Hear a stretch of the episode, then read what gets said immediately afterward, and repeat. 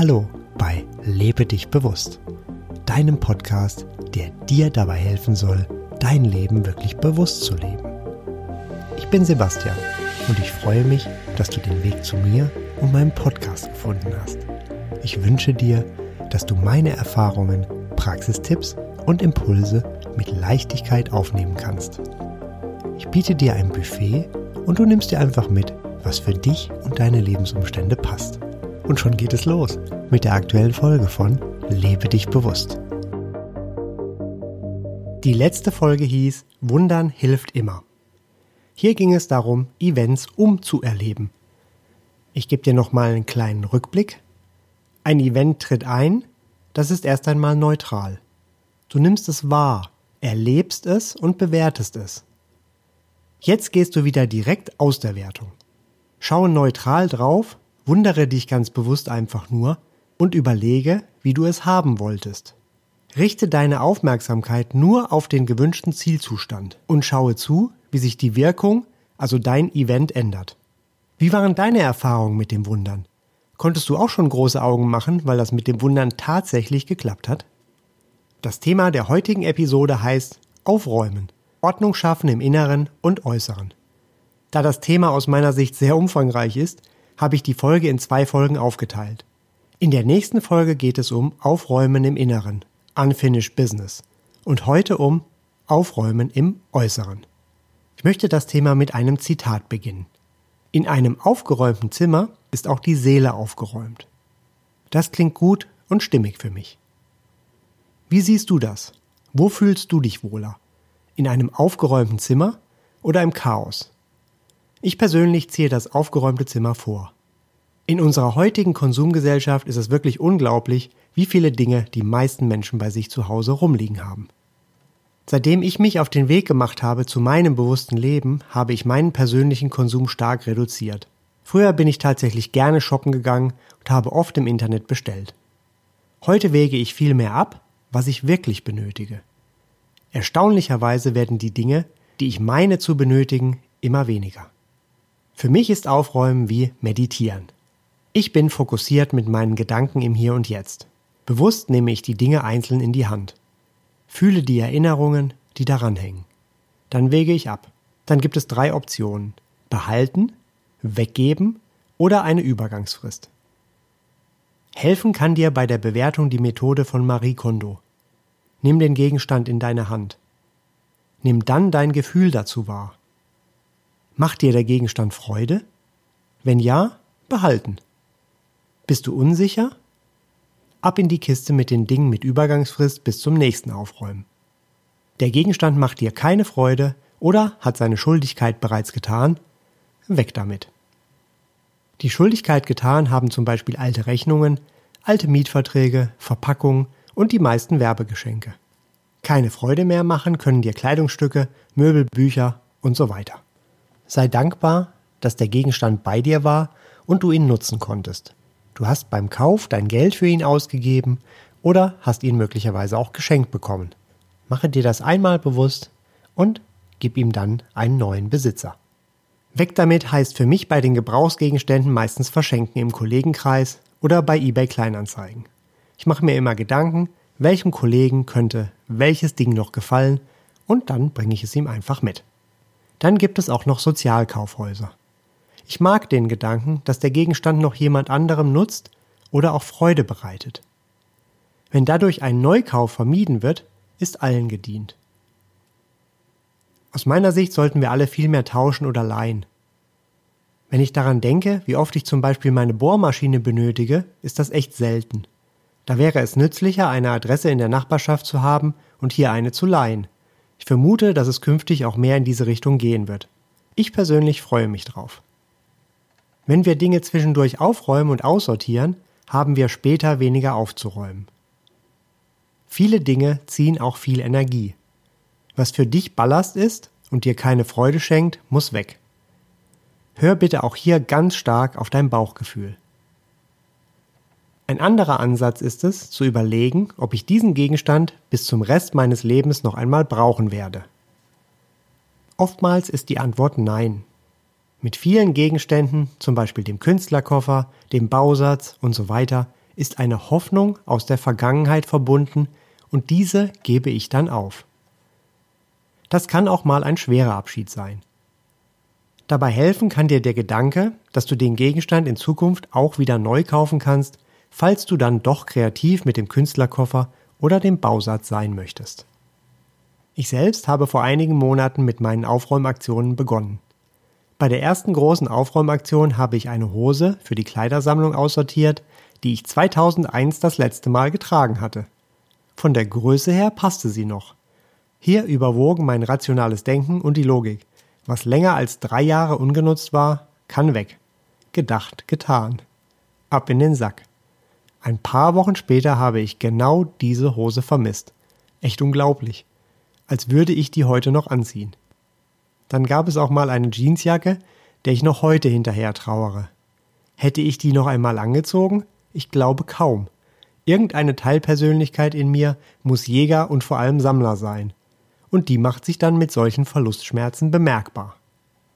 Aus meiner Erfahrung wird diese Stimme des Sammlers immer leiser und leiser, je mehr Aufräumaktionen du durchführst und je mehr Sachen du weggibst. Wenn dein Gefühl bei dem Gegenstand in deiner Hand neutral ist, kannst du die besagte Regel hinzuziehen. Nämlich, wenn du ein Ding das letzte Mal vor mehr als drei Jahren genutzt hast, ist es sehr wahrscheinlich, dass du es weggeben kannst. Bei einigen Gegenständen wirst du möglicherweise denken, das kann ich ja nochmal gebrauchen. Versuche auch hier daran zu denken, welches Gefühl diese Gegenstände in dir auslösen. Dann wird es dir sehr leicht fallen, auch diese Gegenstände mit einem guten Gefühl wegzugeben. Behalte wirklich nur die Dinge, die dir ein gutes Gefühl geben und die du gerne benutzt. Wenn du mit dem Aufräumen beginnst, kann das eine recht ambitionierte Aufgabe sein. Mir hat es geholfen, in einzelnen Schubladen oder Ecken zu beginnen. So habe ich mich vorgearbeitet. Dann startete ich meine Aufräummeditation. Ganz fokussiert eintauchen und Ordnung schaffen. Hinterher fühle ich mich jedes Mal wunderbar, ganz aufgeräumt, auch im Inneren. Aufräumen macht etwas mit mir. Du wirst dich auch wieder viel wohler und ruhiger fühlen in deiner aufgeräumten Umgebung. Und wenn du einmal komplett deine Räume aufgeräumt hast, fängst du einfach wieder von vorne an. Ich staune immer wieder, auf wie viele Dinge ich noch verzichten kann. Vom Inhalt meines Kleiderschranks ist momentan nur noch ein Fünftel geblieben, der Rest ist im Altkleidercontainer. Und beim nächsten Mal werde ich wieder im Kleiderschrank weitermachen. Dann finde ich es sehr befreiend, mit dem Aufräumen auch alte Dinge abschließen zu können – es war unglaublich, wie viel unnötige Papiere, wie alte Rechnungen oder Beschwerdebriefe ich noch hatte. Ja, so war ich früher. Und all das bindet Energie. Die kannst du dir ganz leicht mit dem Aufräumen zurückholen. Alte Fotos habe ich behalten. Das ist aus meiner Sicht individuell verschieden. Du kannst auch nur die Gegenstände oder Fotos mit den glücklichen Erinnerungen behalten. So kannst du rückwirkend noch glücklicher werden, wenn du genau darauf deinen Fokus legst. Aufräumen hat bei mir auch meinen Computer mit eingeschlossen. Auch hier habe ich vieles gelöscht oder besser geordnet. Ebenfalls ein sehr schönes Gefühl, hier auch sortiert zu sein. Deinen Arbeitsplatz kannst du auch mit einbeziehen. Lösche alle alten Mails, die unnötig sind. Wirf die Unterlagen weg, die sich lange erledigt haben.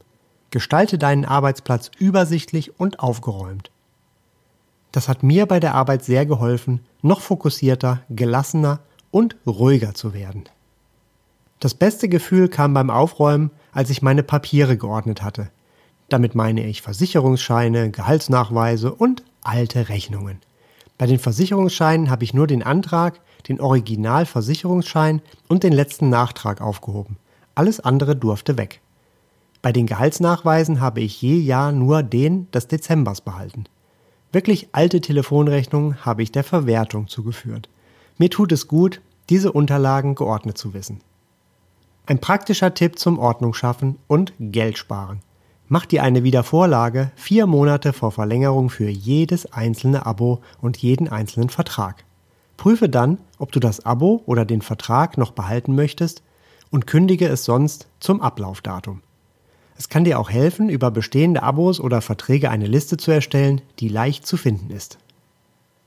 Wie kannst du in deinem Alltag ganz leicht aufräumen? Nutze bestehende Wege durch deine Räume, und nimm Dinge direkt mit an ihren festen Platz. Lege auch deinen Schlüssel immer an einen festen Platz, so findest du ihn immer sofort wieder. Dann habe ich mir angewöhnt, alles, was weniger als eine Minute braucht, sofort zu erledigen. Das geht auch perfekt bei der Arbeit. Für die besten Tipps zum Aufräumen kann ich den recht neuen Podcast Simplify Your Life empfehlen. Oder du hörst dir die alten Hörbücher von Simplify Your Life an. Hier ist schon alles drin an Tipps. 2002 habe ich mich intensiv mit diesen Büchern beschäftigt. Das prägt mich bis heute positiv. Zum Aufräumen im Äußeren zählen für mich auch Rechnungen, die dich erreichen. Hier mein Tipp. Zahle, wenn du kannst, alle aus deiner Sicht berechtigten Rechnungen sofort und unmittelbar. Geld möchte fließen. Wenn du es fließen lässt, fließt es auch wieder zu dir zurück. Gleichzeitig hast du die Rechnung aus deinen Gedanken und kannst sicher sein, jede Rechnung bezahlt zu haben. Erinnerungen und Mahnungen gehören der Vergangenheit an. In Zeiten von Niedrigzinsen fehlt auch der Anreiz des späteren Zahlens. Was dir dauerhaft auch mehr Energie gibt, bestelle alle Newsletter ab, auf die du verzichten kannst. Lass eine Werbesperre setzen für Werbung, die dich per Post erreicht. Da tust du auch noch etwas für die Umwelt. So kommt nur noch das zu dir, was du möchtest und was dir Freude schenkt. Mich packt inzwischen so circa alle zwei Wochen die Aufräumlust und dann geht es wieder los. Die Zahl meiner Besitztümer hat sich schon ganz schön reduziert. Schöner Nebeneffekt, ich möchte seitdem viel weniger kaufen. Und das ganz ohne Verzichtsgefühle. Es fühlt sich richtig und stimmig an. Der Raum, den du dadurch schaffst, der kann wieder für Neues genutzt werden, was du damit anziehst. Vom Minimalismus bin ich jedoch noch weit entfernt. Dennoch ist es ein sehr schönes Gefühl, Ordnung zu schaffen und Ballast loszuwerden. Gib dann den Dingen, die du bewusst behalten hast, einen gebührenden Platz in deiner Wohnung und deinem Leben. Schätze sie für das, was sie sind und sei dankbar, dass du sie hast. Ordnung kannst du als Gleichgewicht zwischen Yin und Yang, also dem weiblichen und dem männlichen Prinzip sehen. Yin möchte fließen, strömen und ausufern. Yang möchte strukturieren, formen und zentrieren. Mit der vorgestellten Methode, das Gefühl über den Verbleib der Dinge entscheiden zu lassen, bringst du beide Prinzipien in Einklang. Aufräumen ist nach Marie Kondo der kürzeste Weg zur Selbsterkenntnis. Alles, was dich als dein Besitz umgibt, erzählt dir die Geschichte deiner Entscheidungen. Mit dem Aufräumen machst du eine Inventur deiner Persönlichkeit, bei der du entdeckst, wer du wirklich bist und was du wirklich willst. Das klingt gut.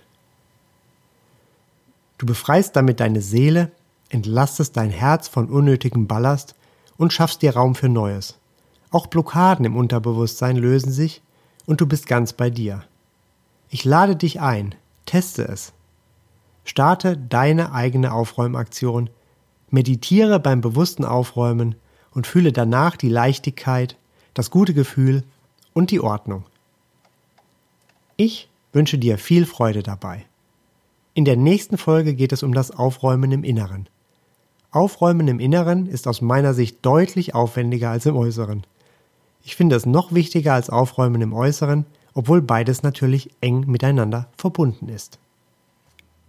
Zusammenfassend lässt sich sagen, dass es empfehlenswert ist, regelmäßig aufzuräumen.